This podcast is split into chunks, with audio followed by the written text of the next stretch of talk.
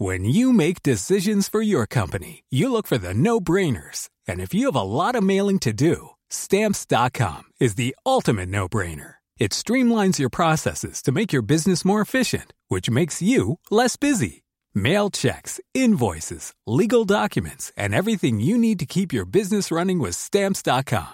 Seamlessly connect with every major marketplace and shopping cart. Schedule package pickups and see your cheapest and fastest shipping options from different carriers. With rates up to 89% off USPS and UPS rates. And with the Stamps.com mobile app, you can take care of mailing and shipping wherever you are. Make the same no-brainer decision as over 1 million other businesses with Stamps.com. Sign up with Code PROGRAM for a four-week trial, plus free postage and a free digital scale. No long-term commitments or contracts. That's Stamps.com. Code Program.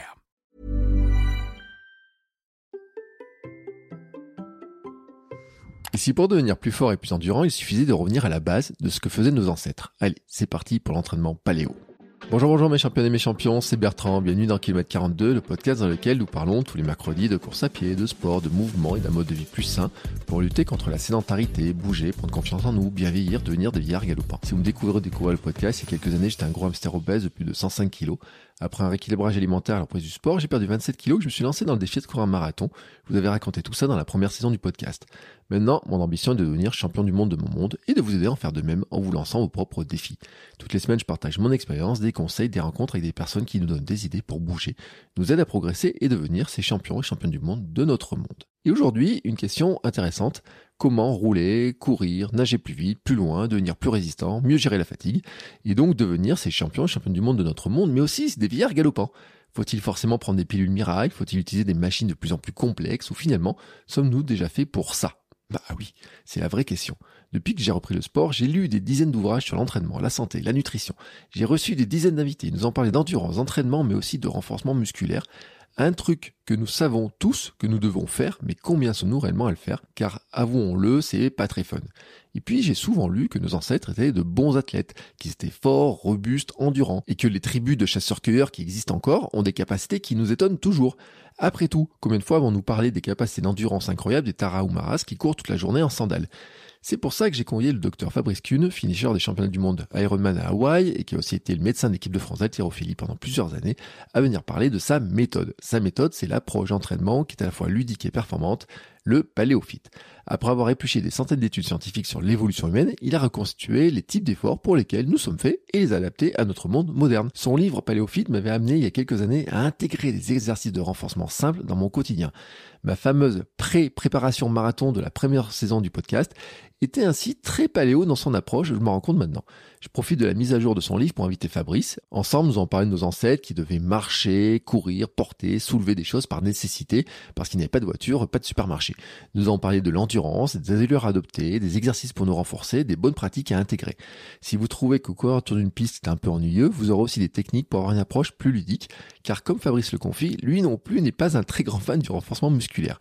Et pourtant, sa méthode pourrait vous aider à le faire. Et moi, ça va m'aider aussi dans mes objectifs de recomposition corporelle et pour mieux rouler, pour mieux pédaler, pour mieux nager un jour. Allez savoir. Allez, c'est parti.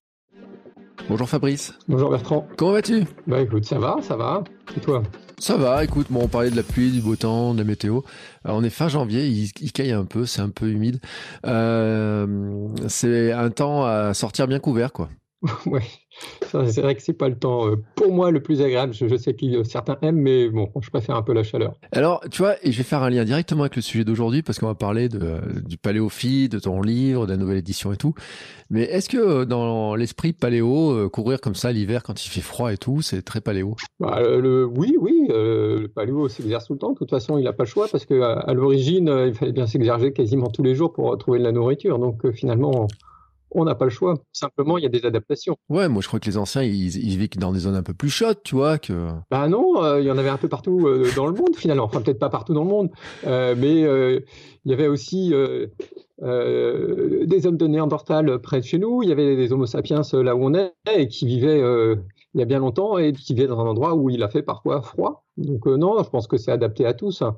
Alors si effectivement on a quand même euh, d'ailleurs des adaptations qui nous permettent de nous acclimater au froid et à la chaleur. Les mmh. deux, on a, on, a les, les, les, deux composantes.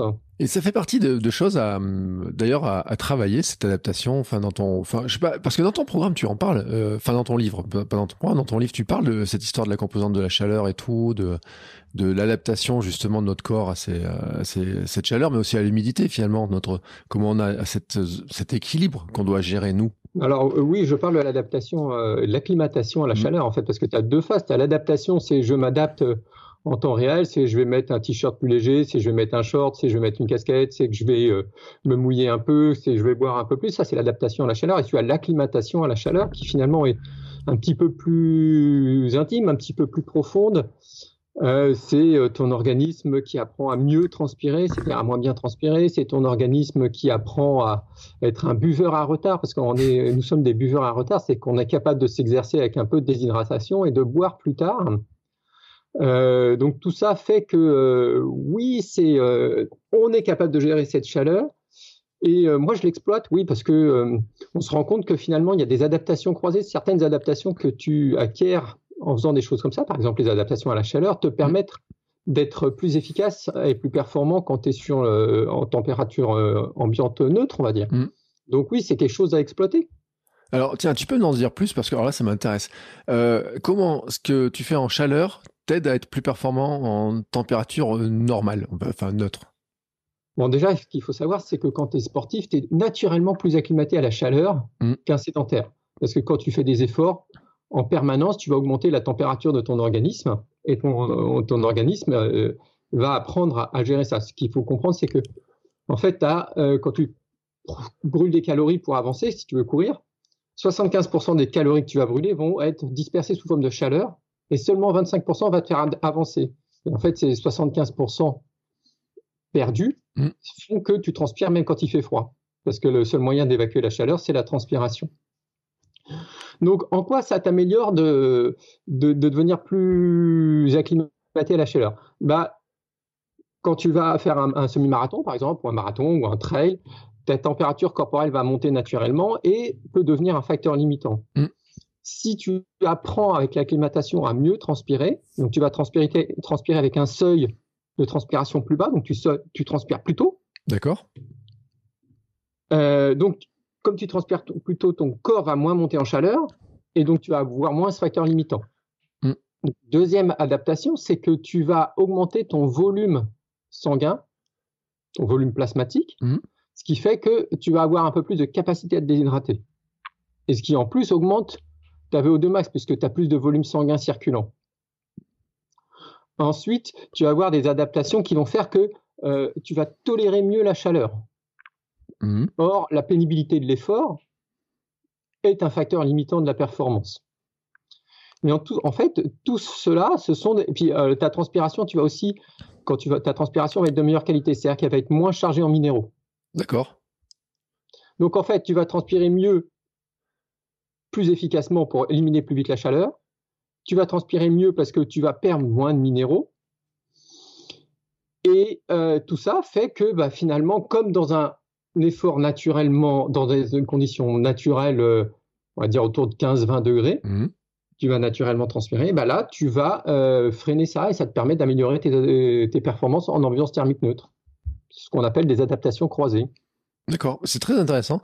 Euh, bah, d'ailleurs, en plus, il y a un sujet qui peut-être les gens s'en rendent pas compte, c'est à quel point euh, l'homme, les humains que nous sommes, la transpiration, c'est peut-être ce qui euh, nous avantage sur beaucoup, enfin sur beaucoup, j'allais dire presque sur tous les autres animaux que qui ont essayé de nous croquer par à l'époque paléo là. C'est que nous, on était capable de gérer notre transpiration, notre, enfin de réguler notre température, ce qui n'est pas capable de faire, par exemple, un guépard, qui je crois qu'il explose, il court vite pendant plusieurs quelques plus que quelques secondes. Tout, à fait. On, fait partie des rares animaux à être capable de transpirer abondamment. Mm. Et c'est notre polyvalence, c'est notre capacité. En fait, ça, ça entre dans notre capacité d'endurance dont euh, très peu d'animaux euh, sont capables de rivaliser. En fait, c'est une de nos spécificités et euh, la transpiration abondante en fait partie.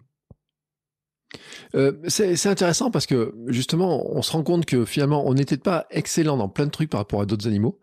Euh, pour revenir à l'époque paléo, parce que moi, pour moi, dans paléo, c'est on, risque de se faire bouffer par quelqu'un, mais il faut aussi qu'on aille chercher à manger. Euh, mais euh, finalement, on a des capacités qui nous permettent d'avoir des avantages et on, on, le voit parce que alors ceux qui sont intéressés, qui ont lu Born to Run notamment, mais dans ton livre aussi tu en parles, euh, les chasseurs-cueilleurs, euh, l'avantage du chasseur-cueilleur, c'est la capacité à faire des efforts de longue durée euh, que n'ont pas d'ailleurs des autres animaux et tout, et qui permettait justement bah, de dire bah, on est capable de faire des grands déplacements et puis euh, user, j'allais dire fatiguer les, euh, les animaux qu'on qu visait, qu'on avait envie de manger. Tout à fait, c'est notre spécificité, c'est là où on, on, est supérieur aux autres animaux, avec une autre chose sur laquelle on est aussi particulièrement efficace, c'est la polyvalence. Mm. On est aussi polyvalent, on est quand même capable de sprinter, même si c'est moins rapide. On est quand même capable euh, de euh, soulever, même si on est moins fort qu'un chimpanzé ou qu'un euh, gorille. mais notre spécificité, là où on domine vraiment, c'est l'endurance. Mais ça, c'est grâce à toutes ces adaptations à la fois mécaniques, avec mmh. notre, dont, tu parles dans Born to Run, qui sont abondamment décrits par Daniel Lieberman, qui sont bah, nos tendons d'Achille long, notre arche du pied, notre euh, notre rectitude, notre gros fessier, notre capacité euh, à tenir la tête droite, même le fait d'être euh, en fait sur deux pattes, parce que du coup on est au-dessus de la savane et puis du coup on est rafraîchi par l'air, ce qui nous permet de gérer plus facilement notre endurance. mais oui, oui, l'endurance, c'est notre spécificité. les, les, animaux ne peuvent pas rivaliser avec nous.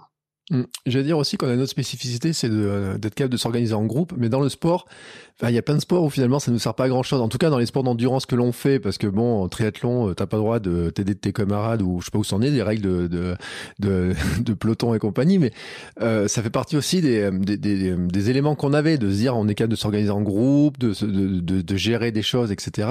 Euh, Est-ce que dans le sport, c'est un truc qu'on qu'on utilise moins finalement, ça? Si, si, euh, comme tu dis, il y a des sports où c'est très utilisé, euh, mais même dans les sports individuels, tu l'utilises parce que tu vas t'entraîner avec tes amis, tu vas t'entraîner euh, avec du monde. Alors dans le triathlon, effectivement, sur le sur le longue distance, tu n'as pas le droit au drafting, donc tu n'as pas le droit de te mettre dans la roue mmh. de, ton prédécesseur. mais il y a, y a, plein d'animaux qui sont capables de ça aussi, donc c'est pas c'est pas une spécificité que l'on a. Par contre, on peut on peut après s'en servir, quoi, aller s'entraîner avec les amis, aller profiter de leur expérience, profiter de leur enseignement. Ouais, c'est ce que souvent ce que je dis d'ailleurs, c'est que euh, alors faut des fois se méfier des conseils parce que Bon, toi, t'es super calé, toi. Euh, t'as un bon niveau, mais euh, quand on débute, comme moi, c'était le cas, des fois, on a plein de conseils qu'on reçoit en disant, tiens, tu devrais pas faire ça, tu devrais faire ça, tu verras, t'as des meilleures chances, etc.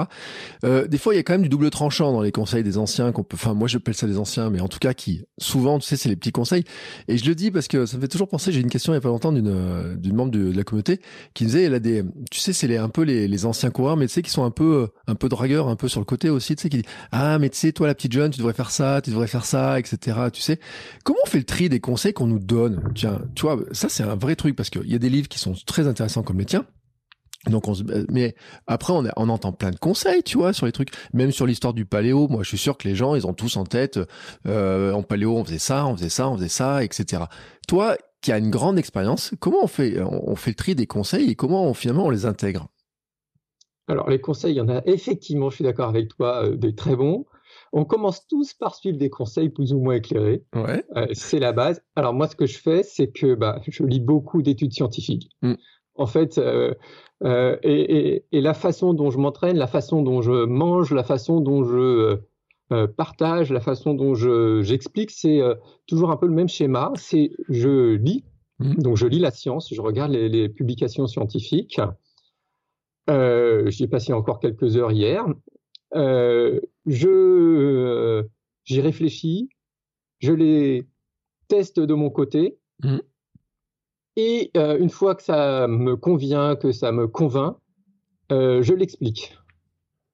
donc ça c'est ma, ma, ma, démarche. Mais effectivement, ça demande de savoir où chercher, ça demande de savoir lire en anglais parce que toutes ces publications sont publiées en anglais.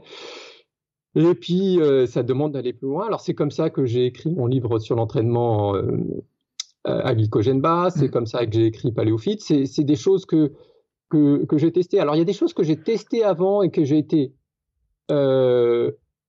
amélioré en lisant la science. Mmh. Des choses que j'avais testées de mon côté sans, sans, avoir la science et puis que j'ai amélioré par la science. Et il y a des choses que euh, j'ai été chercher dans la science et que j'ai euh, exploité après pour moi en modifiant un petit peu. Euh, D'ailleurs, alors, d'où vient le concept de paléophyte? C'est-à-dire qu'à quel moment euh, tu te dis, tiens, il y a des, des, choses qui se faisaient il y a... On parle de combien de, de, de, de milliers d'années là? 10 000 ans. Combien?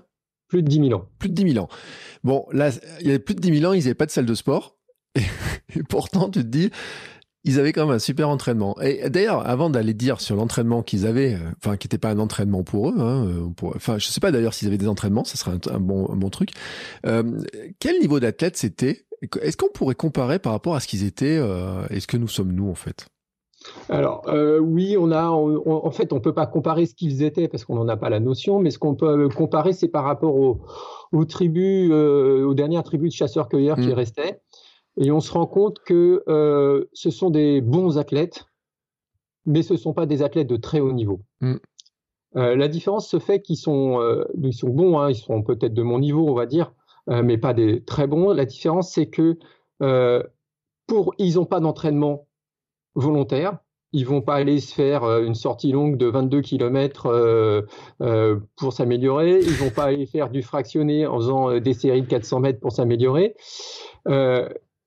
Donc, ils n'ont pas cette capacité d'aller repousser systématiquement. Mm. Par contre, comme ils s'entraînent tout le temps, ils sont bons.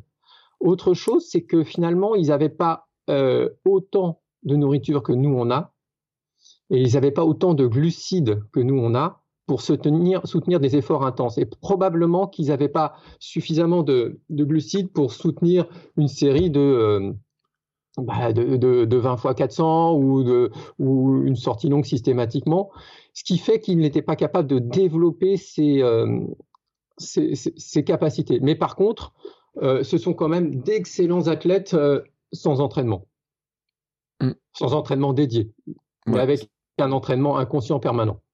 Ouais, j'ai retrouvé d'ailleurs un, élément que tu disais, hein, c'est que euh, les chasseurs africains pouvaient parcourir entre 17 et 35 km, euh, entre 3h30 et 6h pour chasser, quoi.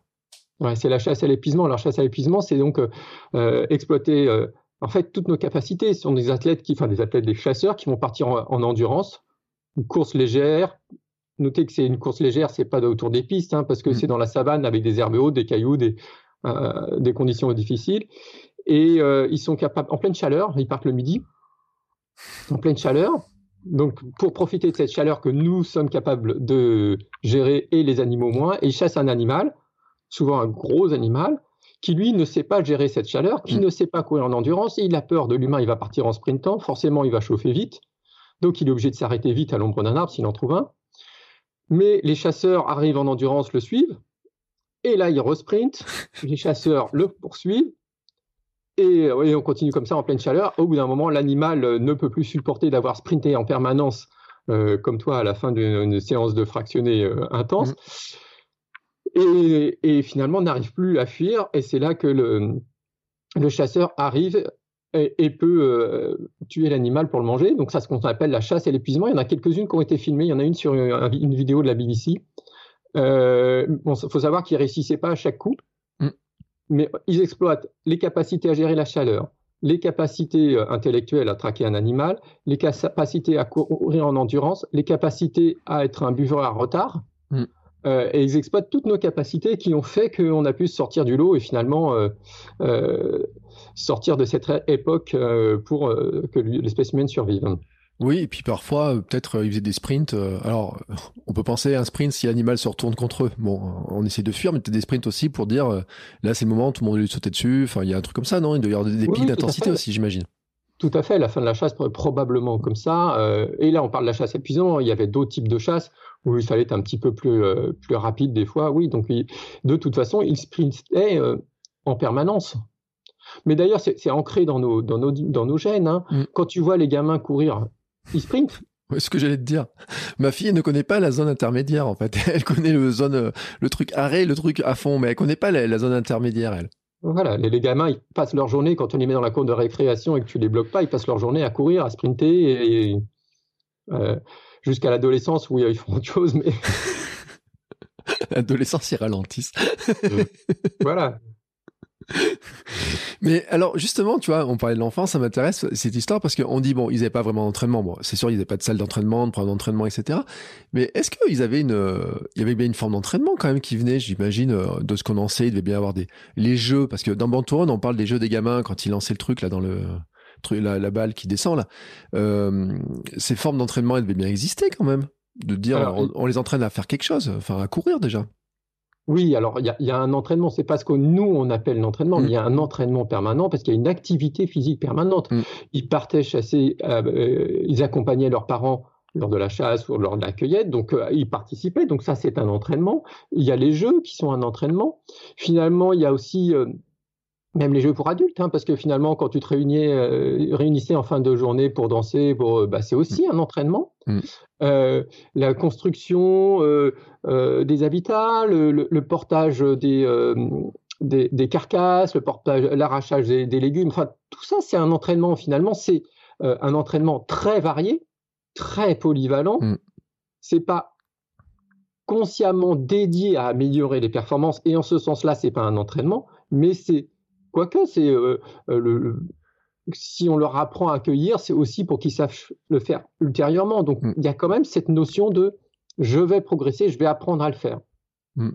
Et a un truc dont je me suis fait là, en, regardant à nouveau ton livre euh, et puis en, pensant un petit peu à leur vie, puis tout à l'heure on marchait, on passait dans des jardins, et je me suis dit, moi j'ai du mal à me baisser, à m'accroupir. Euh, si, je devais faire mon jardin là, tu vois, aujourd'hui, je serais quand même super embêté.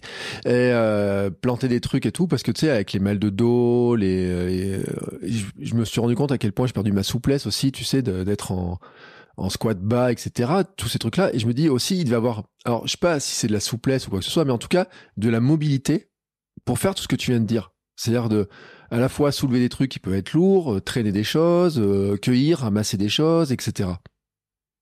Alors déjà, s'exercer euh, améliore naturellement la souplesse. Mm. le, problème dans notre société, c'est que finalement, on passe des heures assis mm. avec des rétractions musculaires. On passe des, il y, a des mouvements qu'on ne veut plus faire, qu'on ne fait plus. Mm. Euh, effectivement, passer accroupi, euh, passer une demi-heure accroupi, c'est compliqué pour nous.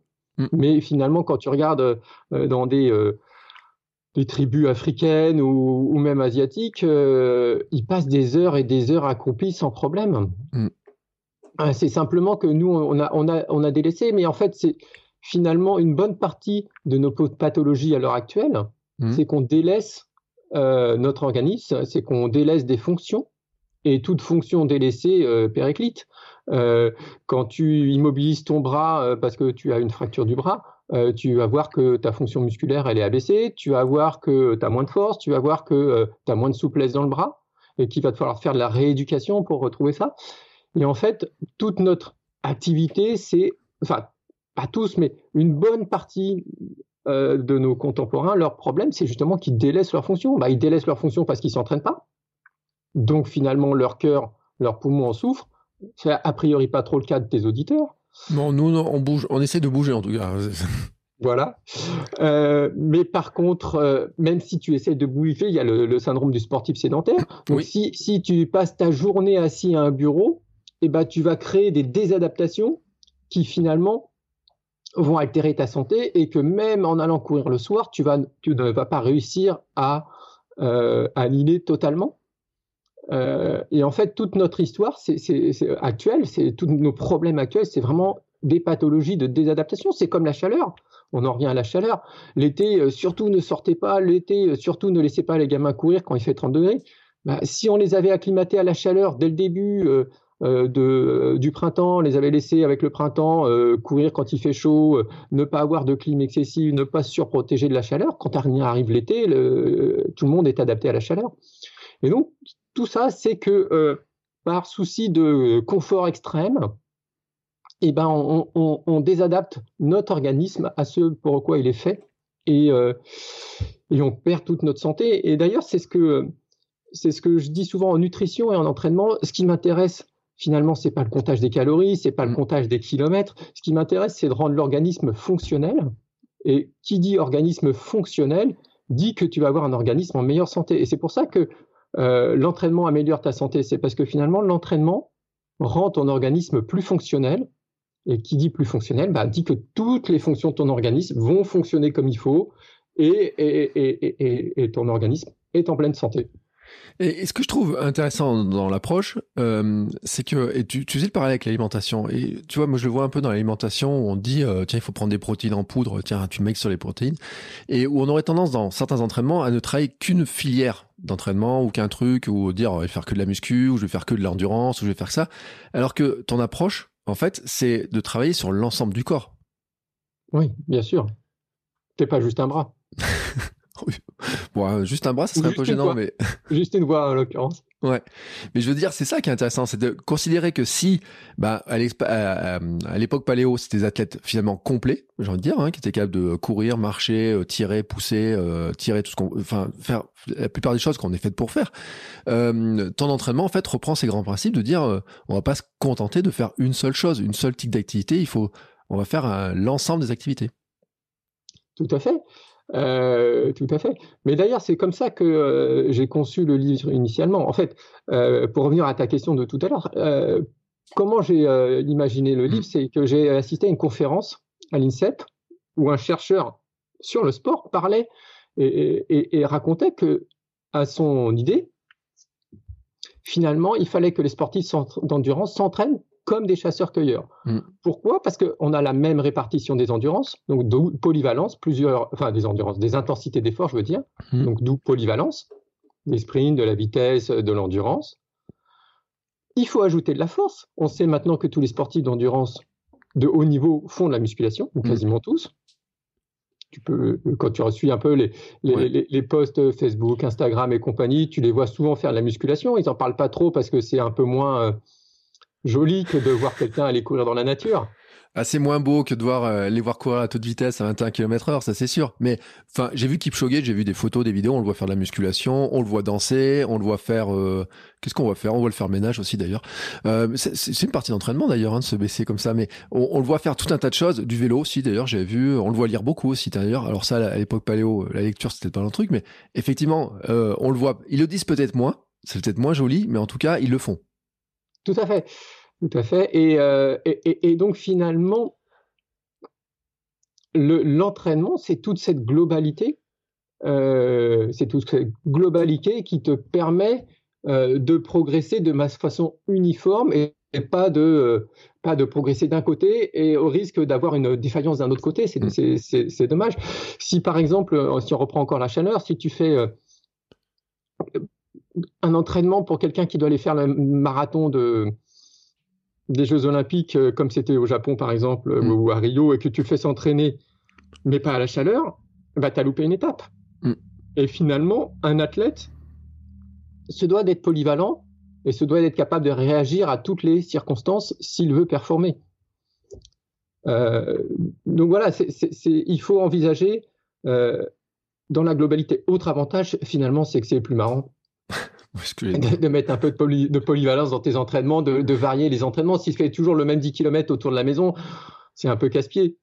Euh, donc euh, c'est aussi euh, ça, mais voilà, il faut pas délaisser un côté parce que sinon tu risques d'avoir une, une fragilité. Mais tu vois, après, j'allais te dire un truc, euh, et, c'est un peu provocateur ma question, mais en plus, je crois que tu, tu me semble que tu l'as abordé dans le livre. Euh, pourrait te dire, on pourrait faire du crossfit, en fait. Euh, ou est-ce que le crossfit, finalement, c'est une forme paléo euh, avec de l'haltérophilie qui a été rajoutée dedans enfin... Alors, oui, je, je, je, parle du crossfit. Je, je, pense que le crossfit est une bonne alternative à condition de le faire dans, dans techniquement correct. Mm. Euh, malheureusement, tu vois euh, parfois des athlètes faire du crossfit euh, en allant trop vite parce qu'il y a le match avec le copain d'à côté et que finalement tu détériores un peu la qualité du geste technique. L'autre chose, c'est que j'ai été médecin d'équipe de France d'haltérophilie pendant 10 ans, donc je sais ce que c'est que l'haltérophilie. Mmh. J'en ai pratiqué un peu à ma petite échelle. pas à bon niveau du tout. Non, non, euh, mais, c'est que, alors ceux qui voient pas ceux qui, ceux qui verront une photo de ton physique, imagine pas que tu as fait l'haltérophilie à une époque. C'est juste comme ça, mais. Euh... Mais en fait, comme j'étais avec eux pendant dix ans, bah, j'ai appris à faire ce qu'ils faisaient parce que ça me permet de les comprendre. Mmh, je comprends. Et, donc, c'est le geste de l'haltérophilie est un, geste extrêmement technique, mmh. extrêmement difficile. Et donc, il ne faut pas croire que on va l'apprendre, nous, coureurs, en, cinq minutes. Parce qu'on risquerait de se blesser. Et je pense qu'il faut être encadré. Si on veut faire du geste d'haltérophilie, il faut être bien encadré. Après, faire de la musculation pour le coureur mmh. devient presque obligatoire.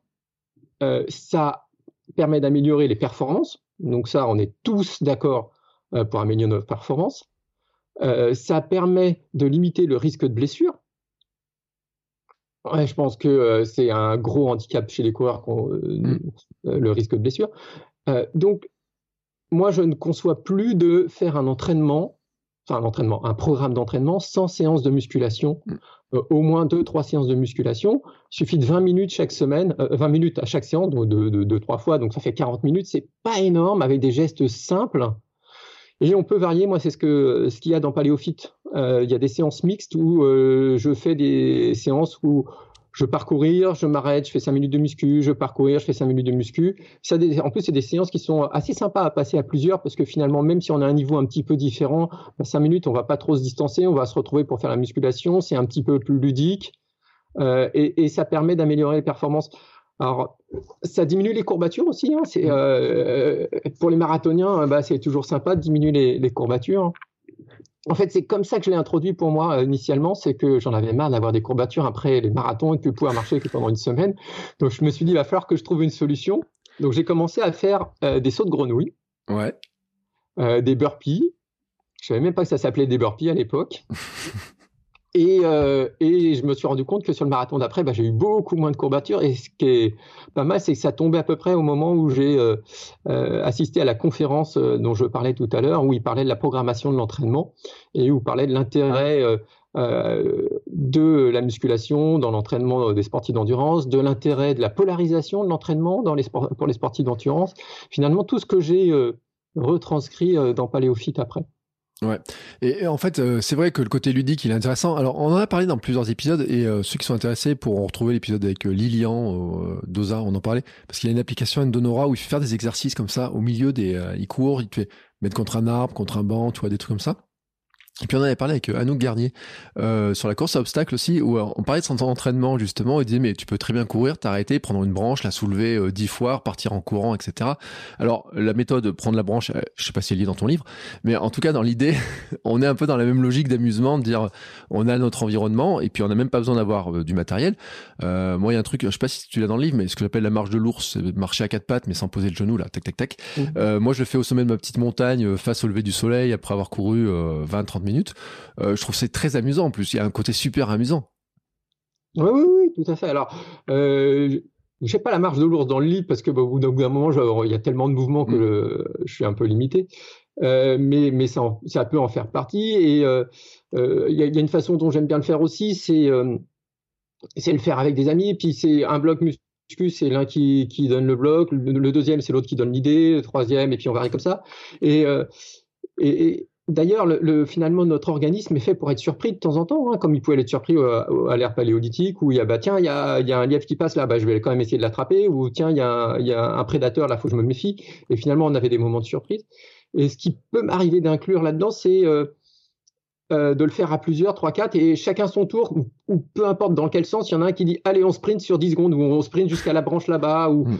euh, ce qui te permet de, de, mixer encore plus un petit peu toutes ces toutes ces façons de faire pour euh, bah, surprendre un peu plus ton organisme, s'amuser un peu plus et progresser plus.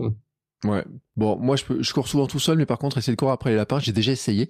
Moi j'y arrive pas. Ils courent beaucoup trop vite, hein, ces bestioles. Ça. Ou alors il y a un truc, hein, je sais pas comment ils faisaient parce que euh, en plus j'ai l'impression que ça se fatigue jamais, que ça se cache vite. Hein. Je sais pas comment ils faisaient à l'air de paléo pour choper un lapin, mais en tout cas moi les courir après les lapins, j'y arrive pas. Bah t'as pas la même expérience qu'eux. Hmm. Ah oui, il y a l'expérience, c'est vrai. Euh, et puis par rapport à, puis on a, tiens, un invité qui avait croisé un sanglier, lui. Sanglier aussi, ça fait partie de l'entraînement paléo. À la limite, tu dis, euh, je reste. Alors lui, lui, il a discuté avec lui, puis ils sont repartis chacun de leur côté.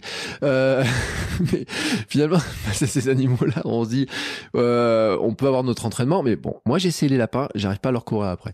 Euh, le sanglier, j'ai jamais croisé, à part dans une course, mais on était tellement nombreux que c'est eux qui ont eu peur. Tu croises des animaux dans tes entraînements, des choses comme ça? Tu t'es déjà dit, c'est, est-ce que je pourrais les attraper moi comme à l'air paléo ou... Alors, euh, je croise des animaux, mais j'essaie pas de les attraper. Surtout si c'est un sanglier, je vais pas essayer de l'attraper. Mais ça m'arrive, oui, oui, parce que j'aime bien aller courir le, plus possible dans la nature. J'ai de la nature qui est pas loin de la maison. Donc euh, oui, ça m'arrive. Ça m'arrive aussi quand tu cours seul de nuit que ta frontale se perd dans les dans les trucs et as les dans les bois que as les yeux partout qui se réfléchissent. ouais, je me suis fait peur, moi. Et un jour, en courant à la frontale, je me suis fait peur avec mon ombre. Alors, je l'ai raconté dans un épisode, mais c'est vrai. Et c'est véridique, cette histoire. J'étais parti courir avec la frontale, et puis à un moment donné, je vois une grande ombre qui apparaît. J'ai mince, c'est moi. Bon, alors.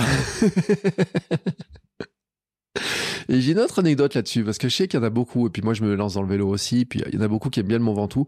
Quand j'étais gamin, on avait fait le, la montée du euh, Mont Ventoux de nuit pour voir le lever du soleil, qui est réputé, paraît-il. Et euh, j'étais tombé face à ces fameuses petites billes qui brillent dans le noir et tout, et c'était des moutons qui étaient en pagaille et tout. Et euh, quand j'étais gamin, ça avait marqué cette histoire-là. Donc tu vois, j'ai des souvenirs de ces petits, mais courir dans la nuit, moi c'est vrai, après les bruits des oiseaux, etc., c'est, c'est aussi un autre truc auquel d'ailleurs on s'est totalement désadapté. Hein. C'est-à-dire que moi dans ma rue maintenant, on n'a plus de lumière à partir de minuit le soir jusqu'à 5 heures du matin. C'est, j'ai perdu l'habitude d'avoir une, une ville noire, sans lumière, etc. Et c'est même euh, perturbant. Alors maintenant, on commence à s'y faire, mais je trouve ça encore perturbant, tu vois. Quel point c'est vraiment désadapté au monde euh, naturel tel qu'il existait avant qu'on soit là, quoi. Ah oui, oui, c'est sûr. Mais ce qui est, ce qui est étonnant, c'est que finalement, euh, bah, Parfois, il, m'arrive d'aller courir de nuit, des fois euh, tout seul au milieu des boîtes. Ça peut être parfois un peu perturbant, et mm. parfois ça ne l'est pas, je ne sais pas pourquoi. Et, euh, j'ai encore le souvenir de quand j'avais couru le 100 miles du sud de France, euh, d'avoir passé sur le, tu sais, ça passe sur en travers du, Canigou, mm. en pleine nuit où j'ai passé 4-5 heures tout seul avec ma frontale, sans voir une autre frontale, rien, j'ai vu personne. Et euh, dans l'absolu, je me dis, je me serais dit, euh, quand même, euh, fais attention. Mais j'étais en course, j'étais complètement focalisé sur ma course, que finalement, c'est plus perturbant. Mm. Et, c'est là que tu te rends compte que quand tu es dans, durant l'effort, quand tu es vraiment ancré dans ton effort, ta vision change et tu retournes, tu retournes à la réalité. Finalement, pourquoi avoir peur? Pourquoi être perturbé? N'y a rien de plus naturel. Bah, je sais pas, c'est peut-être qu'on a peur du loup, en fait. Et ma, ma fille, on a que des histoires avec des méchants loups, tu sais, dans les trucs. Mmh. Euh, hier encore, on était à un atelier musical, il y avait que des histoires avec des loups, et tous les loups, à la fin, ils mangeaient. Alors, soit ils essayent de manger, soit ils se font chasser par les petits, euh, les petits cochons, les moutons se vengent d'eux, tu vois, etc. Mais, mmh. enfin, après, c'est peut-être qu'on a eu plein d'histoires qui ont été racontées, parce que dans l'esprit de meute, on dit, bah, il faut pas t'éloigner trop de, de, du, du, groupe qui te protège. Tu sais, c'est aussi ça, je disais, l'intelligence sociale qu'on avait, de dire, euh, finalement, le fait d'être en groupe, c'est un peu différent et tout. Euh, y a peut-être ça aussi qui joue, tu sais, peut-être que notre euh, notre histoire, on nous dit attention, euh, t'éloigne pas trop, ça fait, il euh, y a un monstre au bout de la rue. oui, oui, probablement. Et d'ailleurs, on peut même le retourner sur le, sport. C'est peut-être que maintenant qu'on est dans une société où on est plutôt sédentaire, pour la plupart d'entre nous, courir 10 km devient exceptionnel, alors que ça ne le devrait pas. oui, c'est ce que. Alors j'ai fait un réel il y a pas longtemps sur le truc euh, où c'est je m'offusquais d'un truc, c'est que euh, on trouve normal que des gens ils aillent faire leur post clope et que on trouve totalement anormal que toi si tu veux y aller marcher 10 minutes, un quart d'heure, parce que ça fait deux heures que tu assis sur ta chaise, euh, tu sois mal vu. Et il y a plein de gens qui ont réagi, mais c'est vrai. Il y a même des gens qui m'ont dit, dans mon règlement intérieur de la boîte, j'ai pas le droit de m'éloigner de plus de 10 minutes, tu vois, ou je sais pas comment, etc. Donc, faire une pause pour aller marcher, alors que, soyons honnêtes, toi qui es médecin, tu le sais, ça serait nécessaire d'avoir des pauses régulières dans lesquelles on bouge, on détend notre fameux corps, on, fait des mouvements, etc. Et on en a parlé en plus dans, la, dans un épisode de la Minute Perf, on disait il faudrait même, il y a des études, euh, il y a des chercheurs qui ont, dit il faudrait faire ça euh, toutes les 45 euh, minutes, ou enfin bouger comme ça, quoi. C'est hallucinant. En fait, il faudrait même bouger toutes les 20 minutes. Hmm. En fait, pour lutter, on en a parlé tout à l'heure, pour ne pas être un sportif sédentaire, hmm. c'est-à-dire un sportif, mais qui conserve toutes les tous les défauts du sédentaire parce qu'il passe sa journée assis. En fait, la sédentarité, c'est le temps passé assis dans la journée, que tu sois à conduire, à, à, manger, à, à, travailler, à regarder la télévision.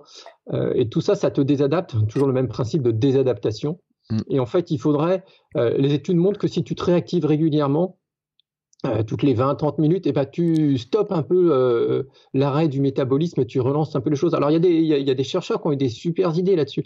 En fait, il y a des choses qui ont été testées, c'est euh, tu envoies des sédentaires, enfin sédentaires, on va dire, pas forcément au sens profond du terme, mais au sens peu actif, et tu les fais sprinter dans l'escalier, tu leur fais grimper un ou deux étages, quatre mmh. fois, cinq fois dans la journée, et tu améliores leur santé.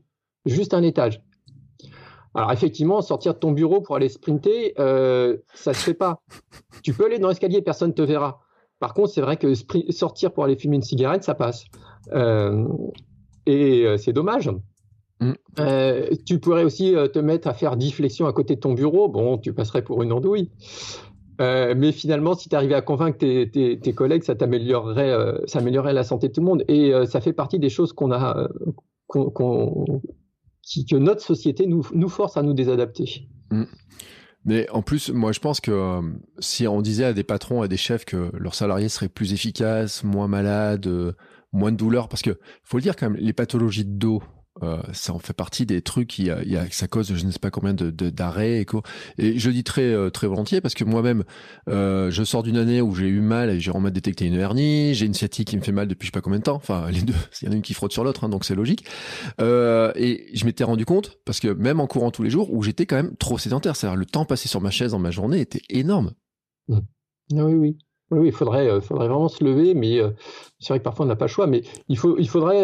Euh, alors moi, moi c'est pas mal en tant que médecin. tu vois ton patient, tu es assis, tu te lèves, tu vas l'examiner, tu reviens, tu es assis, tu, tu te relèves. Donc finalement, ce côté-là est plutôt pas mal. Même si je passe pas mal de temps assis, j'arrive à me lever régulièrement. Les seuls moments où je suis sédentaire, c'est quand j'écris, parce que pour pas oublier mes idées, mmh. j'écris des heures. Et puis quand je suis, je suis penché dedans, je suis, je suis monopolisé par ça. Mais euh, oui, il faudrait, il faudrait ça. De toute façon, c'est la première chose que je dis à mes patients qui ont mal au dos. Euh, je leur dis, alors les deux choses que je leur dis, c'est euh, soyez super progressifs et ne reprenez pas le sport d'un coup, parce qu'on leur dit il faut bouger, mais tu les entends la plupart. Ah oui, j'ai été courir trois quarts d'heure, j'ai mal au dos. Bah oui, mais vous n'avez pas l'habitude de courir, donc il faut reprendre beaucoup plus progressivement. Et le deuxième truc, c'est bouger, mais bouger régulièrement euh, pas grand chose. Vous vous accordez une minute, euh, une minute où vous vous levez, vous faites le tour de votre bureau, vous, allez à la photocopieuse, ou mais une minute toutes les demi-heures, ça permet déjà aussi de restimuler le, l'organisme, de restimuler un petit peu les muscles du maintien, de leur expliquer que bah, ils ont quand même du travail à faire. Euh, et, et, voilà, mais c'est vrai que c'est pas encore dans notre dans le mode de fonctionnement de la plupart des entreprises, mais elles auraient tout à y gagner. Mmh. Tiens, est-ce que euh, sur le mouvement, sur le fait de bouger et tout, euh, alors je sais pas comment ça se passait à l'époque paléo, mais est-ce qu'ils avaient des jours de repos, enfin au sens où euh, il y a des jours où ils faisaient rien, hein, tu vois Oui, en fait, ça a été justement dans les études à la chasse à l'épuisement, ils ont ils ont identifié ça. En fait, ils avaient trois, quatre jours d'activité un peu intense mmh. par semaine. Et ils avaient un ou deux jours de repos qui étaient souvent placés après des grosses parties de chasse en fait. Et euh, c'était assez bien positionné, assez bien réparti finalement. Donc oui, ça a été prouvé dans quelques études. Ouais, non, non c'est drôle parce que finalement, finalement ils, avaient inventé la séance clé, c'est-à-dire la séance clé, c'est le jour où je vais chasser, je dois faire 40 bornes, et puis le lendemain, je me repose, et puis la veille, sûrement, peut-être qu'ils avaient des repos aussi pour se mettre en état d'être en pleine forme le lendemain, quoi. Enfin, on peut imaginer ça, enfin, sans l'avoir étudié scientifiquement, l'avoir intégré en tout cas dans leur mode de vie, quoi. Ouais, ils avaient même des week-end shocks finalement. des week-end shocks. Ouais, puis quand ils avaient vraiment faim, par contre, il y avait vraiment des gros week-end shocks où ils étaient obligés de faire ça. Mais euh, c'est vrai que finalement, on reproduit. Non, mais c'est drôle en fait de, regarder comment on essaye de retrouver un petit peu, euh, un petit peu ce, certains fonctionnements. Où en tout cas, on se rend compte à quel point c'est vrai qu'on s'est désadapté. C'est ce que tu disais. On s'est courbement désadapté. Euh, et ce que je trouve intéressant, c'est vrai que dans tes, euh, dans ton approche, c'est il y a le côté ludique et il y a le côté de se dire on peut faire fonctionner tout le corps. Et tu vois, j'ai eu une discussion il y a pas longtemps avec mon beau-père, mais qui a encore bientôt 70 ans, tu sais, il a un kiné qui lui fait, il lui fait des massages. Et je lui dis, mais le kiné, il vous a pas fait faire juste vous lever de votre chaise dix fois euh, toutes les deux trois heures, tu vois, ou un truc comme ça pour juste vous travailler vos muscles, tu vois, un truc dans le genre là. Et euh, je dis, je dis, ça fait un peu des squats, mais c'est vrai que finalement, hein, les squats, ça paraît quelque chose qui paraît. Alors je dis pas que c'est anodin, mais finalement, c'est du, ça fait bouger quand même beaucoup de parties du corps Et c'est quand même un outil, un, exercice qui est très intéressant, mais qu'on peut faire assez facilement à tout âge.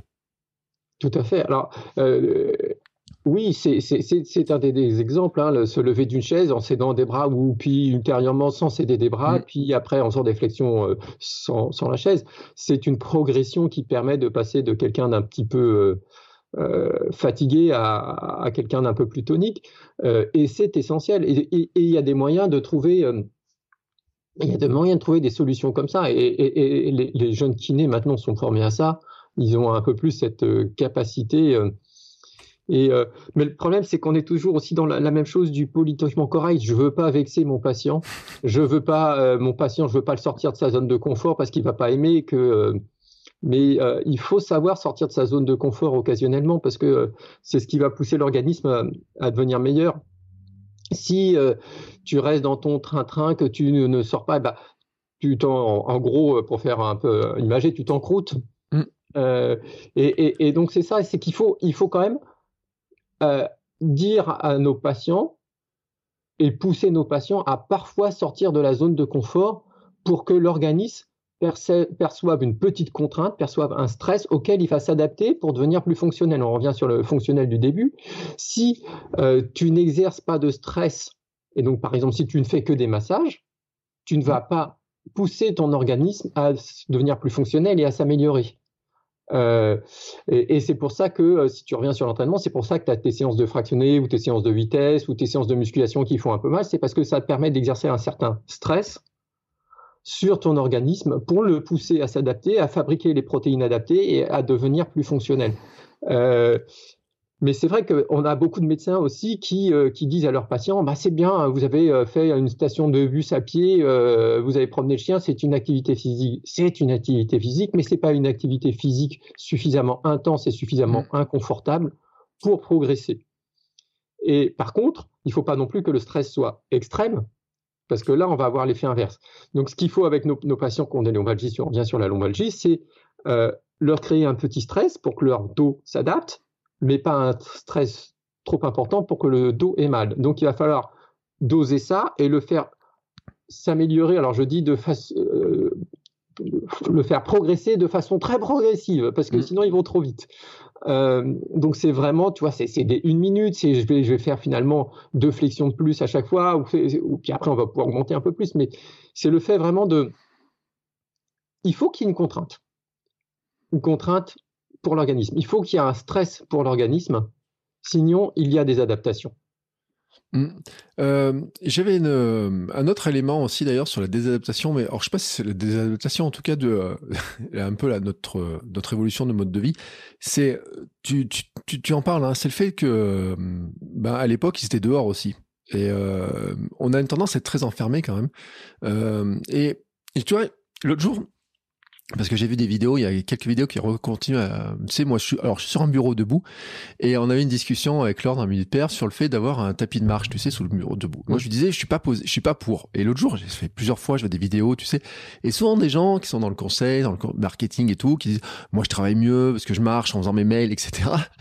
Et j'ai ouais, mais je pense que, enfin, moi, mon avis, c'est quand même que euh, il manque un truc, c'est à un moment donné, il faut aussi sortir. C'est-à-dire que notre corps, euh, alors il y a la nature et tout, on, sait les bénéfices de la nature, mais on a besoin de voir le soleil, on a besoin de voir la luminosité, on a besoin d'être dehors aussi, on est, on est enfermé aussi, on passe beaucoup de temps enfermé finalement.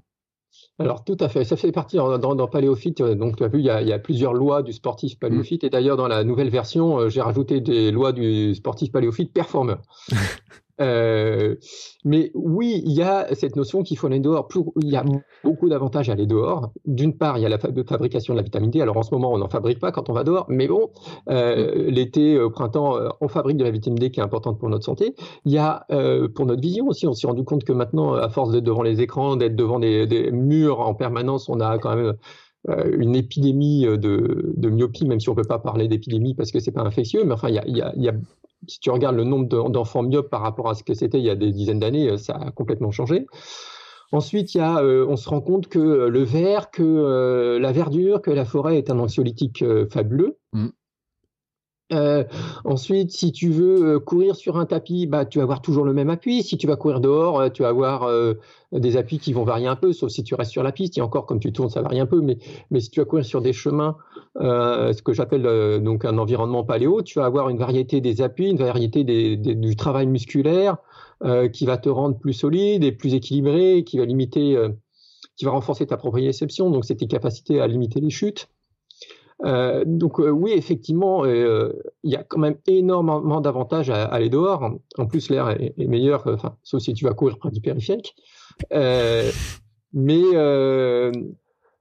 mais il y a quand même des gros avantages à essayer, de profiter de ce que j'appelle un environnement paléo, donc dehors, auprès de la nature, dans des espaces verts, si, si tu en as l'occasion. Euh, le euh, dans tes lois là, parce que tiens, j'ai retrouvé les lois, les fameuses lois. Euh, il y a un élément qui est euh, que je pense qui est important en fait, c'est tu parles de la polarisation. Alors je sais pas si dans la nouvelle version, les 10 lois de Paléo, tu l'as tu l'as laissé comme ça. Moi, j'ai l'ancienne version. Sur le fait, c'est la règle 3, c'est polariser entre l'endurance basse et puis mettre aussi des moments où tu, tu, tu pars beaucoup avec beaucoup plus d'intensité.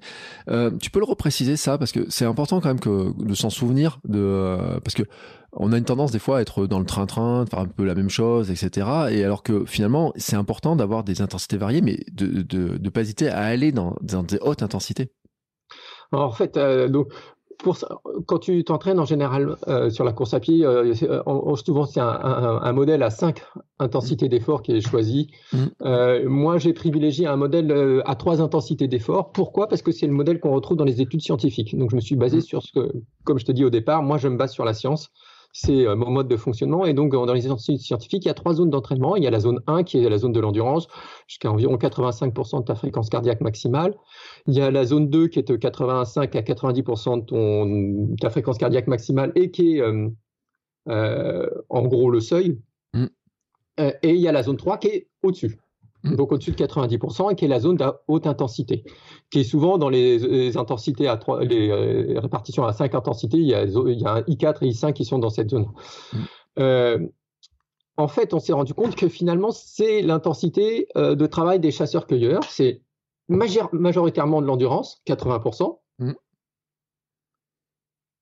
Après, beaucoup de haute intensité, soit pour échapper à un prédateur, soit pour faire une chasse, soit pour porter quelque chose, ou soit pour euh, des choses, choses comme ça qui se font à haute intensité. Mm. Et cette zone intermédiaire, le seuil, euh, où on n'y laisse pas beaucoup euh, de, de, temps d'entraînement. Donc la polarisation, c'est 80% à, basse intensité, mais vraiment à basse intensité. Donc moi, je conseille le cardio-fréquence mètre pour pas se laisser griser, parce que finalement, c'est facile de dériver de la zone 1 vers la zone 2, parce que mm. tu parcours et tu dis, ah, c'est facile, et puis finalement, c'est trop facile, j'ai pas l'impression de faire grand-chose, donc je vais continuer, à, ah, je vais aller un peu plus vite parce que je vais progresser mieux. Or, c'est pas vrai. Tu vas pas acquérir plus d'adaptation, par contre, tu vas te fatiguer plus. Et la zone 3, euh, elle est difficile. Donc, tu vas avoir tendance à aller un petit peu en bas de la zone 3 parce que finalement, c'est dur. Euh, il faut être motivé. Surtout si la veille, euh, ta séance d'endurance, tu l'as fait un petit peu trop élevée, tu étais en zone 2, bah, tu vas créer de la fatigue excessive. Et finalement, cette fatigue va t'empêcher de faire tout le travail que tu veux en zone 3. c'est la zone 3 qui est la plus profitable, mais c'est la zone 3 qui est la plus épuisante. Mmh. La zone 2 est le rapport bénéfice épuisement est la moins intéressante. Mais par contre, la zone 2, c'est le trou noir de l'entraînement. comme dit Stephen Saylor, un chercheur texan qui vit en Norvège, c'est trop noir entraînement parce que si je te demande d'aller courir en endurance, tu vas vouloir courir un peu plus vite, tu vas te retrouver en zone 2 parce que finalement, ça te paraissait trop facile. Mm. Si je te dis d'aller courir en zone 3, ça te paraît un peu difficile, tu vas finalement dériver un petit peu en zone 2. Donc, c'est le trou noir qui a retenu tout, tout le monde. Or, les études montrent que la répartition, les études scientifiques montrent que la répartition en polarisant est celle qui est le plus profitable aux performances en endurance. Mm. Et autre truc, si tu reviens, pourquoi au paléo? Parce que c'était leurs activités, mais si tu reviens au paléo, tu te dis que la zone 2, finalement, c'est le seuil, ça consomme énormément de glucides, c'est très désagréable, donc tu n'avais pas envie d'y rester. Mmh. Ça consomme énormément de glucides, donc pour un chasseur-cueilleur qui n'a pas beaucoup de glucides, c'est se mettre en danger, ça crée de la fatigue. S'il y a un prédateur, tu te mets en danger. Et c'est peut-être pour ça que finalement, dans, dans mon, ma façon de réfléchir, pour ça que c'est une zone 2, le seuil, est si désagréable, c'est que c'est une zone à éviter mais pas à éliminer, parce que pour un chasseur-cueilleur, c'était une zone dangereuse. Mm. Et d'ailleurs, les endocannabinoïdes qui te rendent l'effort euh, agréable quand tu cours longtemps ne sont sécrétés qu'en endurance, donc que en zone 1. Mm. En fait, on va dire que le, corps avait par rapport à cette adaptation, c'est de dire la zone 1, tu es en sécurité, tu peux rester longtemps dans cette zone, super longtemps, et tu vas pouvoir nourrir et tout. Et l'autre, tu vas pouvoir fuir, mais au milieu, on va éviter. Donc, on t'envoie des messages de douleur en disant euh, non, euh, fuis vite cette zone-là. Et tu parlais du chercheur qui vit en Norvège. Et on peut le dire, c'est lui qui a fait beaucoup d'études, mais pas que sur l'entraînement polarisé. Et que euh, ceux qui se posent des questions, ils peuvent aussi regarder. Il y a des études qui ont été faites sur Martin Fourcade. Hein, J'avais vu que, qui, était, qui passait du temps où on était très étonné. J'ai eu même jusqu'à 86% de son entraînement d'endurance par moment, sur certaines périodes de la saison. Hein. Énorme. Mais, mais, tous les marathoniens passent beaucoup de temps en endurance pure, en endurance pure. Euh, et c'est pour ça que, euh, bon, eux, ils savent le faire, il n'y a pas de souci, c'est pour ça que, que, je le conseille, mais c'est pour ça aussi que je conseille à la plupart des, coureurs, ou même des triathlètes, que, mm. enfin, peu importe, de, de, vraiment utiliser un cardio-fréquence-mètre parce que euh, ça nous permet d'avoir, soit on est capable de le savoir, mais ça nous permet d'avoir une espèce d'alarme, de dire non, attends, attends, voilà, ça sert à rien, ne, va, ne dérive pas, soit, un peu, c'est un garde-fou en fait, si tu veux. Et euh, la sensation, c'est pas suffisant parce qu'on peut se faire avoir par la sensation, se trouver facile et puis finalement se retrouver en zone 2 sans s'en rendre compte Oui, ça arrive, mais pas les, coureurs expérimentés, non, mais la plupart mm. des coureurs, euh, quand tu discutes avec les plupart des coureurs, ils vont, ils, vont dériver en zone 2. Mm. Donc ça surveiller. Donc on rappelle hein, de, regarder ça. Et puis un autre élément qui est, important, c'est que tu parles de l'entraînement de force, de, qui, est, euh, qui est un élément parce que euh, peut-être d'ailleurs ça fait peur. Tout à l'heure on parlait de l'haltérophilie, on parlait de la musculation, etc. Euh, il y a des, euh, des légendes aussi sur la force et tout chez les femmes qui veulent pas faire de force parce que ces fameux trucs. Attention, tu vas prendre des gros muscles. Alors que, mais en fait c'est important de travailler sur la force, sur la, cette capacité à soulever des charges lourdes. Alors, première chose, c'est que il y a des interférences entre l'entraînement en endurance et l'entraînement à la force, des interférences biochimiques. Mm. D'accord?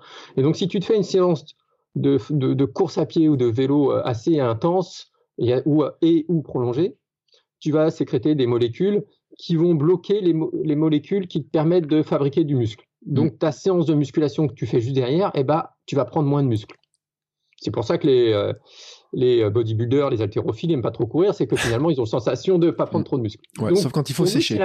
pour nous, c'est la même chose. On peut exploiter ce phénomène-là. Si tu rapproches ta séance d'endurance de ta séance de musculation, mm. tu vas créer des adaptations neuromusculaires, donc tu vas gagner en force, mm. mais pas autant en muscle. Mm. Donc voilà, ça, on peut le limiter. Il faut que les séances soient rapprochées. Euh, par contre, faire de la musculation, ça a plusieurs avantages. Ça améliore ton économie de course. C'est-à-dire, euh, tu vas être capable de courir à la même vitesse à la même intensité, mais en consommant moins d'énergie, moins mmh. d'oxygène. Donc ça, c'est un bénéfice. Si je te dis que euh, tu, sur ton marathon que tu vas faire à 12 km heure, euh, tu vas être capable d'économiser moins d'énergie, ça veut dire que tu es capable de le faire plus, soit plus long, mmh. c'est plus un marathon, mais ou alors plus vite. Oui, plus vite. Euh, ça, c'est intéressant. Deuxième chose, c'est que tu, tu peux bénéficier d'une baisse du risque de blessure. D'accord? Parce que ton, tes muscles sont plus solides, parce qu'ils euh, sont mieux coordonnés et que euh, tu as une meilleure fluidité du geste. Donc ça, c'est très important aussi.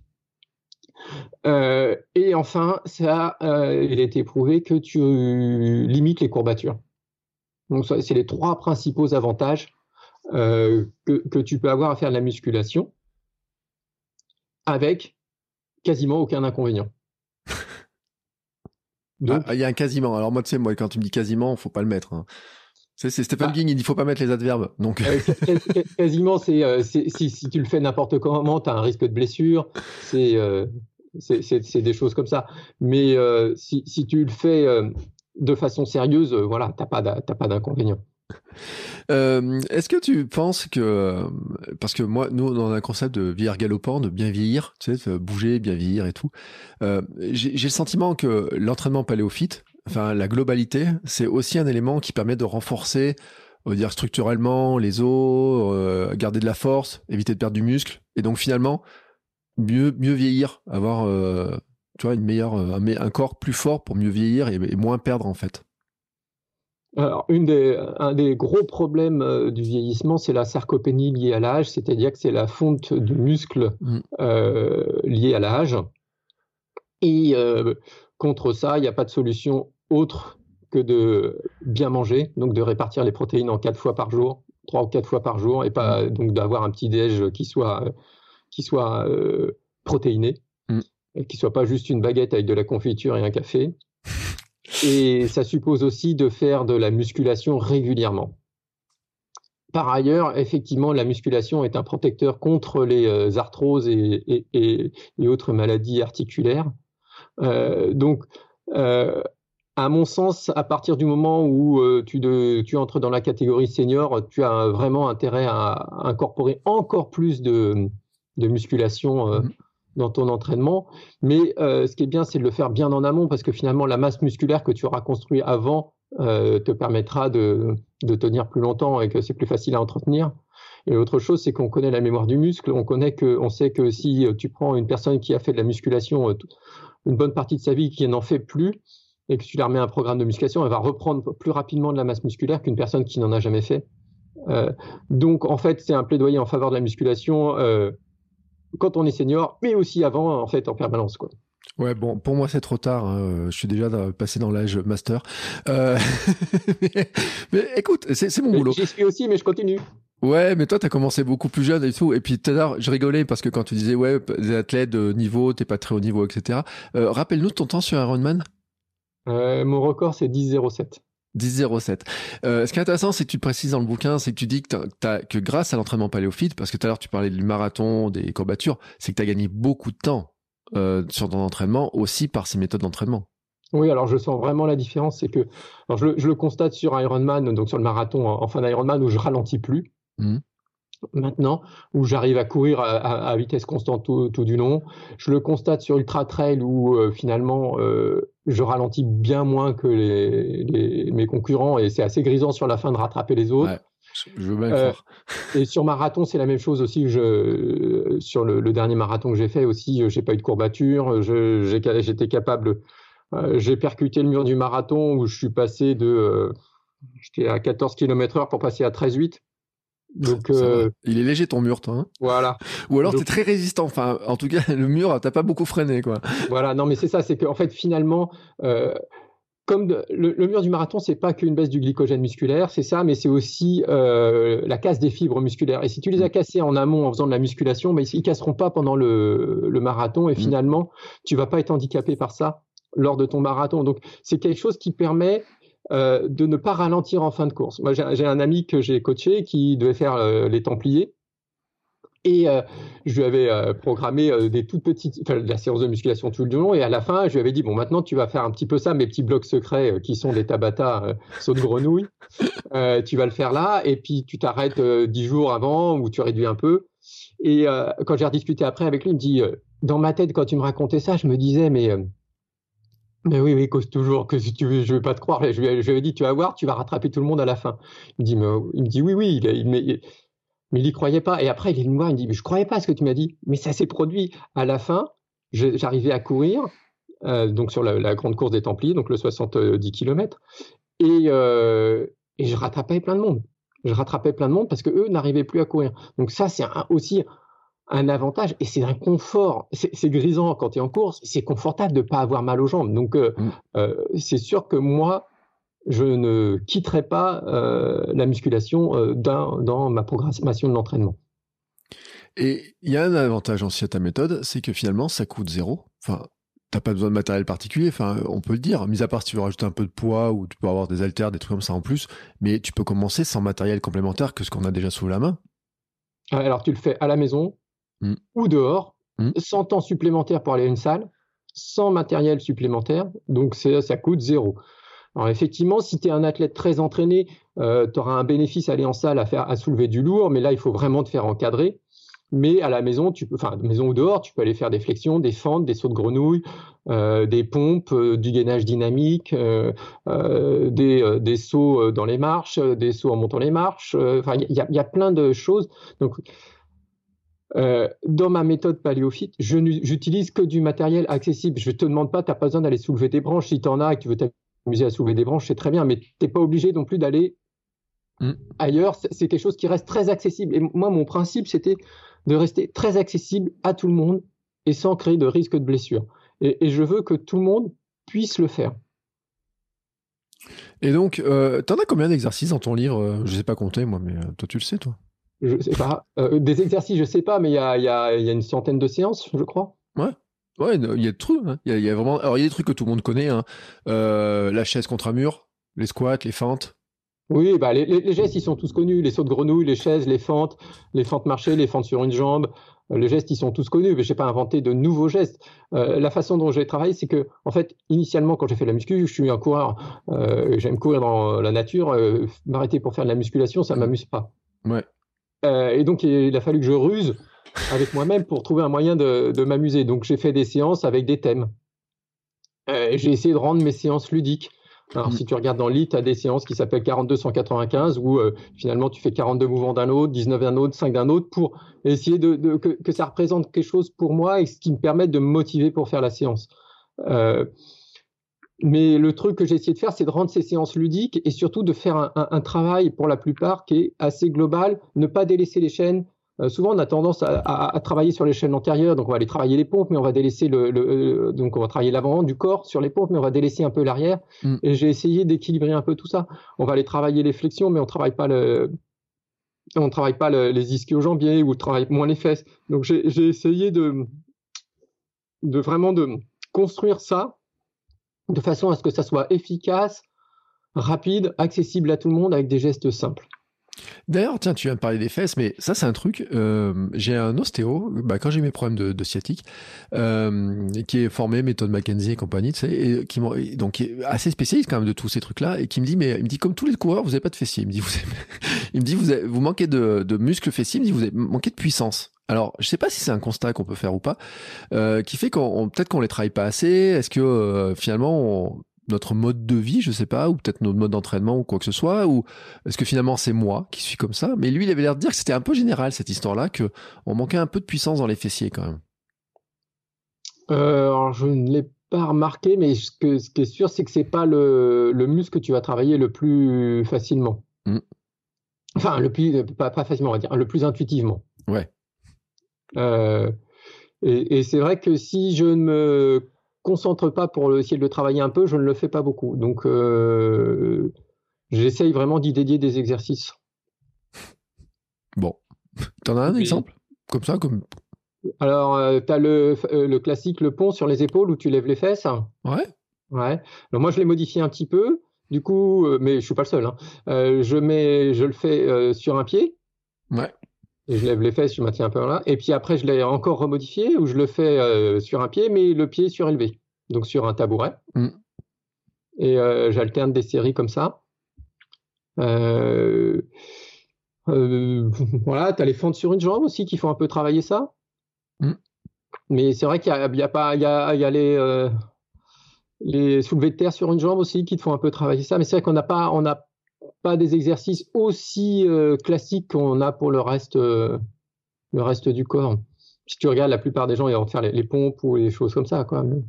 Bah oui, c'est ça. Puis on a tendance à faire des pompes et puis on oublie de faire des tractions parce qu'il faudrait faire des pompes et des tractions finalement pour équilibrer un petit peu l'ensemble. Tout à fait. Ou alors tu fais des dips, tu mets euh, les bras un petit peu en arrière et puis tu soulèves sur un, sur un, un tabouret, mais c'est vrai qu'on a, on a facilement tendance à délaisser l'arrière du, la chaîne les chaînes postérieures au profit des chaînes euh, antérieures, parce qu'en plus, euh, c'est ce qui te beau sur la plage. c'est ce que j'allais te dire, parce que dans ton livre, tu dis que euh, les, les paléos, je sais plus leur nom qu'ils ont dans, dans, ton livre, euh, tu dis, ouais, dans, dans, dans, tu, tu, tu, expliques la journée, ils avaient quand même des abdos super puissants. Alors je sais pas s'ils étaient découpés, taillés, etc. à l'époque, comment c'était, mais en tout cas, au niveau des abdos, ils avaient quand même une, ils étaient forts, quoi. Oui, mais ils étaient forts globalement. Ouais. ils étaient forts globalement. Et ils faisaient pas de crunch? Non, ils faisaient pas de crunch. Mais même les femmes étaient fortes parce que leur, leur, travail aussi était, euh, était aussi intense. Et ce que tu disais tout à l'heure, les femmes qui veulent pas prendre de poids, bah oui, mais en fait c'est fait pour tout le monde.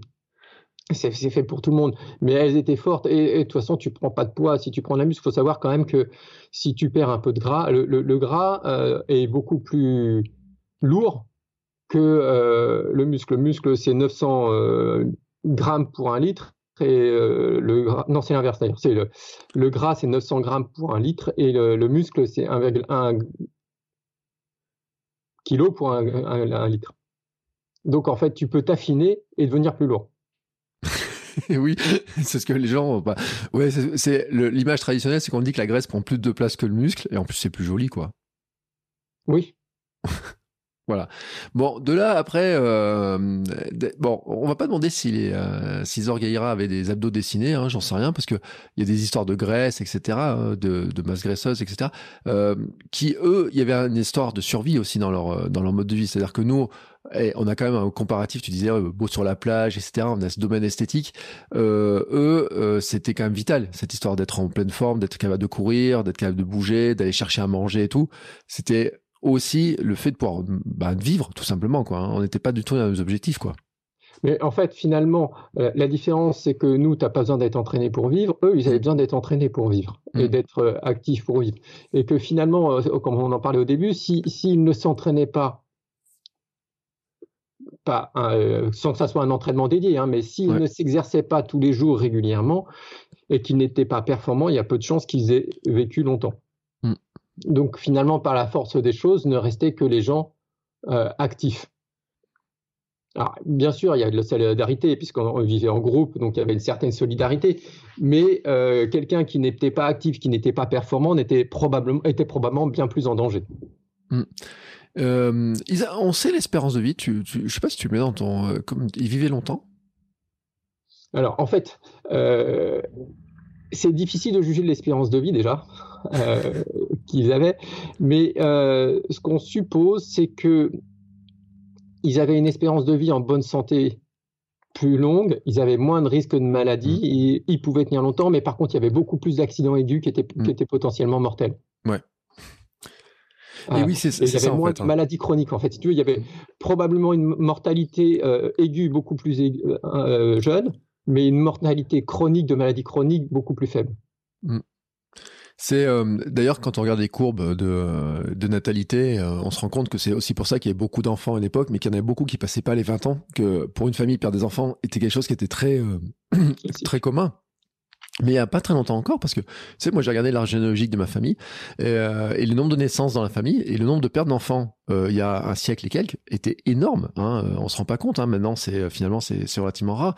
Et c'est vrai que ce qui nous paraît bénin maintenant, parce qu'on a l'hôpital, les médicaments, etc., mais quand je dis bénin, c'est se casser une jambe, enfin, mmh. qui maintenant semble bénin, à l'époque, ne, ne l'était pas tant que ça, même avoir mal aux dents ou quoi que ce soit. Bon, ils n'avaient pas de sucre, par contre. Hein. les bonbons, les trucs comme ça, c'est un truc... Euh, donc en fait, c'est ça, en fait, c'est les maladies chroniques qu'ils n'avaient pas, ce sont les maladies de désadaptation, soit de mmh. nourriture euh, malsaine, soit de manque d'exercice, et ils n'avaient pas ces maladies chroniques qui sont en fait des maladies de civilisation ou de désadaptation. Mais mmh. par contre, effectivement, ils étaient beaucoup plus euh, sujets à des, à des, des, pathologies aiguës, une fracture,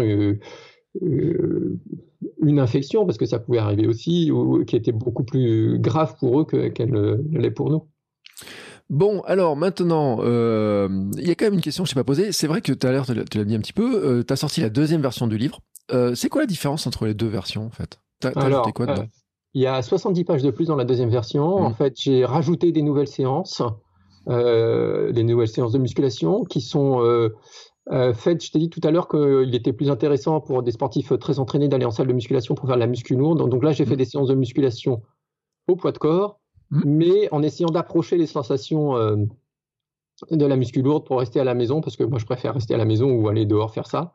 Donc il y a toutes ces nouvelles séances. Il y a quelques nouvelles séances euh, euh tirées de la science pour l'entraînement, des, séances, des séances d'entraînement de fractionnés. Mmh. On parlait de, du Texan tout à l'heure, Stephen Seiler, euh, donc il y a une, une de ses séances dedans. Euh, il y a quelques séances de Norvégiens. Tu sais qu'il y a les Norvégiens qui cartonnent bien en ce moment. Ah, ils adorent ça, les Norvégiens. Euh, non, mais c'est vrai. Après, et ils ont tu me dis, publications très intéressantes. Ouais, et c'est pas étonnant parce que quand tu regardes toutes les publications scientifiques, euh, et tu me disais le Texan qui est en Norvège, etc. Quand tu regardes ce qu'ils ont fait, les études sur le ski, on parlait tout à l'heure de Martin Fourcade, mais c'est les études norvégiennes la plupart du temps qui regardent aussi ce qui se passe. Avec, il y a des Espagnols aussi qui se sont mis dedans, il y a un peu quelques Suisses, etc. qui ont, qui ont rajouté leur petite dose. Mais c'est pas étonnant que quelques années plus tard, euh, ils performent aussi bien parce que finalement, ça fait des années qu'ils étudient ça aussi. Ils ont, des, ils ont vraiment étudié ces sciences-là, quoi.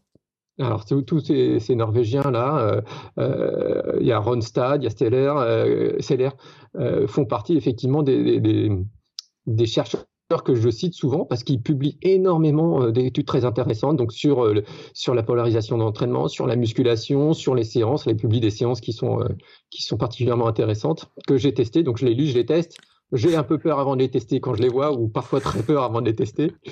Et après, je me dis waouh. Euh, donc euh, voilà, j'ai rajouté quelques séances comme ça. J'ai euh, répondu à des interrogations qu'on me posait. Donc j'ai éclairci certains chapitres dans le livre. notamment la raison pour laquelle j'utilise cette, cette répartition en trois zones d'intensité mmh. d'effort et pas cinq comme la plupart. Euh, et puis j'ai élargi tout le chapitre sur la performance. J'ai allongé euh, tout le chapitre sur la performance pour le coureur à pied, pour, mais pour les autres sportifs d'endurance aussi. Euh, même si la course à pied reste quand même la base du paléophyte, parce que finalement on est fait pour courir. Ouais. Et on est fait par la course, on est fait par et pour la course à pied. donc j'ai approfondi ce chapitre sur la, sur la performance en endurance euh, ce qui fait que voilà donc pourquoi on a retravaillé ce livre et euh, comment je l'ai retravaillé? Mmh. Et euh, bon, au Paléo, ils n'avaient pas de vélo, mais toi qui es triathlète, ouais, mais toi qui es triathlète, le Paléo, tu disais bon, y a, tu parles vraiment de la course à pied, est fait pour courir, mais ça s'applique aussi finalement, j'allais dire pas à tous les sports, mais j'ai envie de dire si un peu parce que tu as aussi beaucoup de choses autour des sauts, donc la proprioception, la pliométrie, tous ces trucs-là. Donc finalement, les bénéfices qu'on en retire globalement, on peut l'appliquer à plein de sports, j'ai envie de dire. Bien sûr, bien sûr. Euh, moi, je me suis focalisé sur les sports d'endurance, donc le vélo aussi. De toute façon, le, vélo en profite. Hein. Tous, les chercheurs euh, euh, dont je t'ai parlé tout à l'heure, les Norvégiens, ils travaillent sur le vélo aussi. Ils travaillent sur ce qu'ils font sur le, vélo, la natation. Il y, a, il y, a, des études aussi. Tout le monde en profite. et de toute façon, comme c'est une façon de faire qui est en harmonie avec notre organisme et avec la façon dont notre organisme est, est construit, euh, finalement, ça ne fait que renforcer euh, la fonctionnalité de notre organisme pour tout. Et, en fait, on se construit. Si, tu veux te construire pour devenir un, bon coureur, il faut d'abord que tu te construises pour devenir un bon athlète. Mm. Après, tu te spécifies un peu, si, un peu dans la course à pied, mais tu es un athlète global. Et après, il te reste plus qu'à euh, organiser ça selon les autres sports. Alors c'est vrai que je me suis un peu moins focalisé sur la musculation euh, pure, le, culturisme ou des choses comme ça qui sont qui sont un peu moins mon mon dada. Euh, et puis de toute façon, on peut pas être compétent dans tous les domaines, donc euh, je me mm. limite à celui qui m'intéresse. mais oui, on peut en tirer profit. Un footballeur en tirera profit, un tennisman en tirera profit, un judoka en tirera profit. C'est bien sûr accessible à, à, à, tout le monde, mais particulièrement intéressant pour les sportifs d'endurance. Et donc, coureurs, mais aussi les autres. Le, cycliste va en profiter également, le, euh, le skieur de fond, parce qu'il y a des études dessus, même s'il y a beaucoup moins de skieurs de fond en France, mm. mais les Norvégiens publient pas mal euh, sur les skieurs de fond. Euh, oui, oui, ça, tout, le monde, tout le monde peut en profiter. Eh ben écoute, euh, comme ça tout le monde sait qu'il faut euh, il faut le faire. Euh, j'ai quand même un petit conseil parce que des fois on peut trouver que c'est un peu rébarbatif certains exercices. Alors tu dis tu essayé de mettre du jeu, mais j'ai bien compris que c'était pas ton dada aussi au départ de faire certains exercices là, que tu as essayé de rendre tout ça ludique. Mais quand même tu auras un conseil pour ceux qui tu vois qui à qui on dit je sais qu'il faut faire du gainage, qu'il faut faire du renfort, qu'il faut faire de la muscu, qu'il faudrait faire ça. Je sais que ça il faudrait que je le fasse, mais j'ai du mal à le faire. Tu leur dis Alors, je dirais il y a beaucoup de profits à le faire peu d'inconvénients. On peut faire euh, 4 fois 10 minutes dans la, par semaine, c'est pas beaucoup. Mm. Si on fait du gainage en faisant la planche, on va s'enquiquiner. Ah Alors, il faut trouver des séances ludiques, comme il y a dans mon livre, tiens, ça tombe bien. Ben, ça tombe bien. Hein. Et euh, par contre, effectivement, c'est difficile, ça c'est le reproche que j'ai aussi, c'est effectivement, euh, si je vous dis d'aller faire 20 minutes de musculation là, c'est difficile. Mais par contre, demandez à un haltérophile d'aller courir 20 minutes. Il va vous dire quoi? il va vous dire que c'est difficile, c'est simplement parce que vous n'en avez pas l'habitude. Et tous les athlètes que j'ai coachés et tous les athlètes à qui j'ai conseillé de faire ça ont mm. tous revenus conquis et, ont tous dit que ça avait vraiment amélioré leur performance. Là, je discutais avec un athlète que je coach et il me disait mais je me sens bien mieux dans ma vie, je me sens plus costaud quand je cours. Franchement, je sens la différence. Bah écoute, euh, si les gens n'ont pas envie d'acheter, moi je sais pas ce qu'il faut faire. Hein. Ah. On va mettre un lien quand même. Et puis, on va le dire. Bon, là, on n'a pas parlé de nutrition parce que là, euh, je t'avais euh, invité dans Sport et Nutrition. On avait parlé de ton livre avec les recettes. On avait reparlé de plein de notions sur la nutrition parce que, euh, et puis, tu as parlé tout à l'heure aussi de ton entraînement de, comment il s'appelait déjà le livre où tu parlais de l'entraînement glycogène et tout, là? Alors, ça, c'est Ultra Performance. Voilà, Ultra Performance, qui est aussi une mine d'informations pour que ceux qui s'intéressent à ces questions-là. Il y a vraiment euh, tout un tas d'éléments avec les types d'entraînement et les, tu parles vraiment de toutes ces notions-là. Donc on n'en a pas parlé parce qu'on a parlé beaucoup dans Sport et Nutrition. On avait parlé avec toutes tes recettes. Moi, il y a des recettes, des fois, je vais voir dedans, tu sais, je vérifie, je regarde les, trucs. J'en ai testé pas mal hein, de tes recettes que tu avais faites euh, dedans. Euh, donc je mettrai tous les liens pour réécouter l'autre épisode. Je mettrai les liens aussi vers euh, tes ouvrages. On peut te retrouver où en ligne euh, T'as un site ou t'as un blog ou on trouve où alors j'ai le j'ai le blog sur le site de mon éditeur, Hmm. mais j'avoue qu'en ce moment j'ai pas mis grand chose puisque je travaille sur un prochain livre. Ah, Donc euh, je suis un peu euh, c'est-à-dire que ma, ma vie peut pas se dédoubler. Mhm.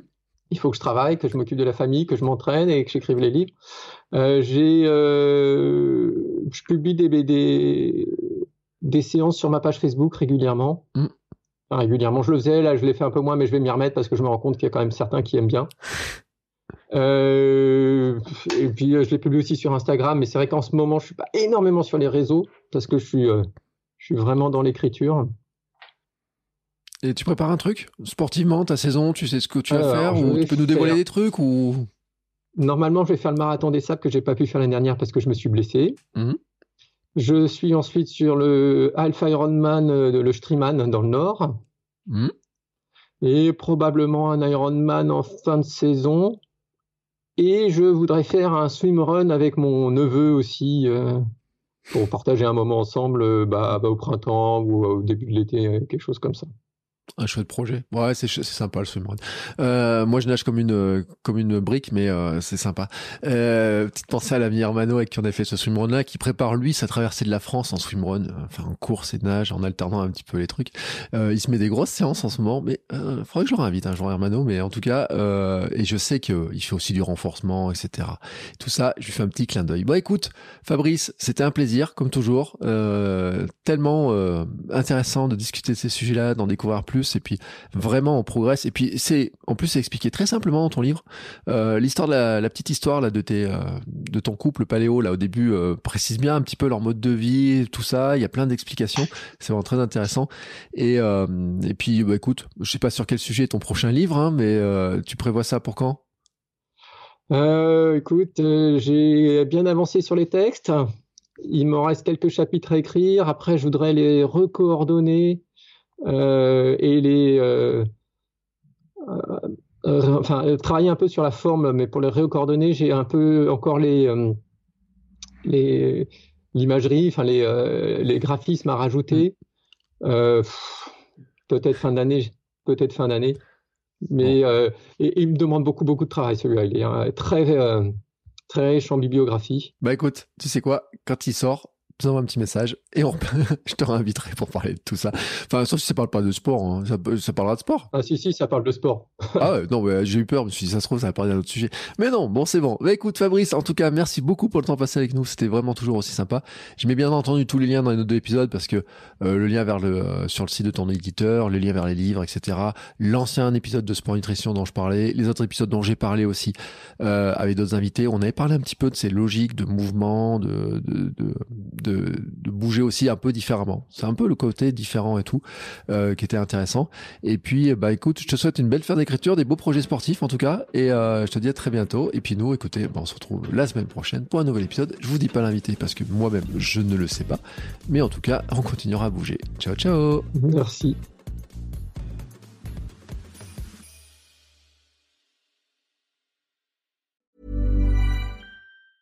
Hi, I'm Daniel, founder of Pretty Litter. Did you know cats tend to hide symptoms of sickness and pain? I learned this the hard way after losing my cat, Gingy. So I created Pretty Litter, a health monitoring litter that helps detect early signs of illness by changing colors, saving you money and potentially your cat's life. Pretty Litter is veterinarian developed, and it's the easiest way to keep tabs on your fur baby's health right at home. Go to prettylitter.com and use code ACAST for 20% off your first order and a free cat toy. Terms and conditions apply. See site for details.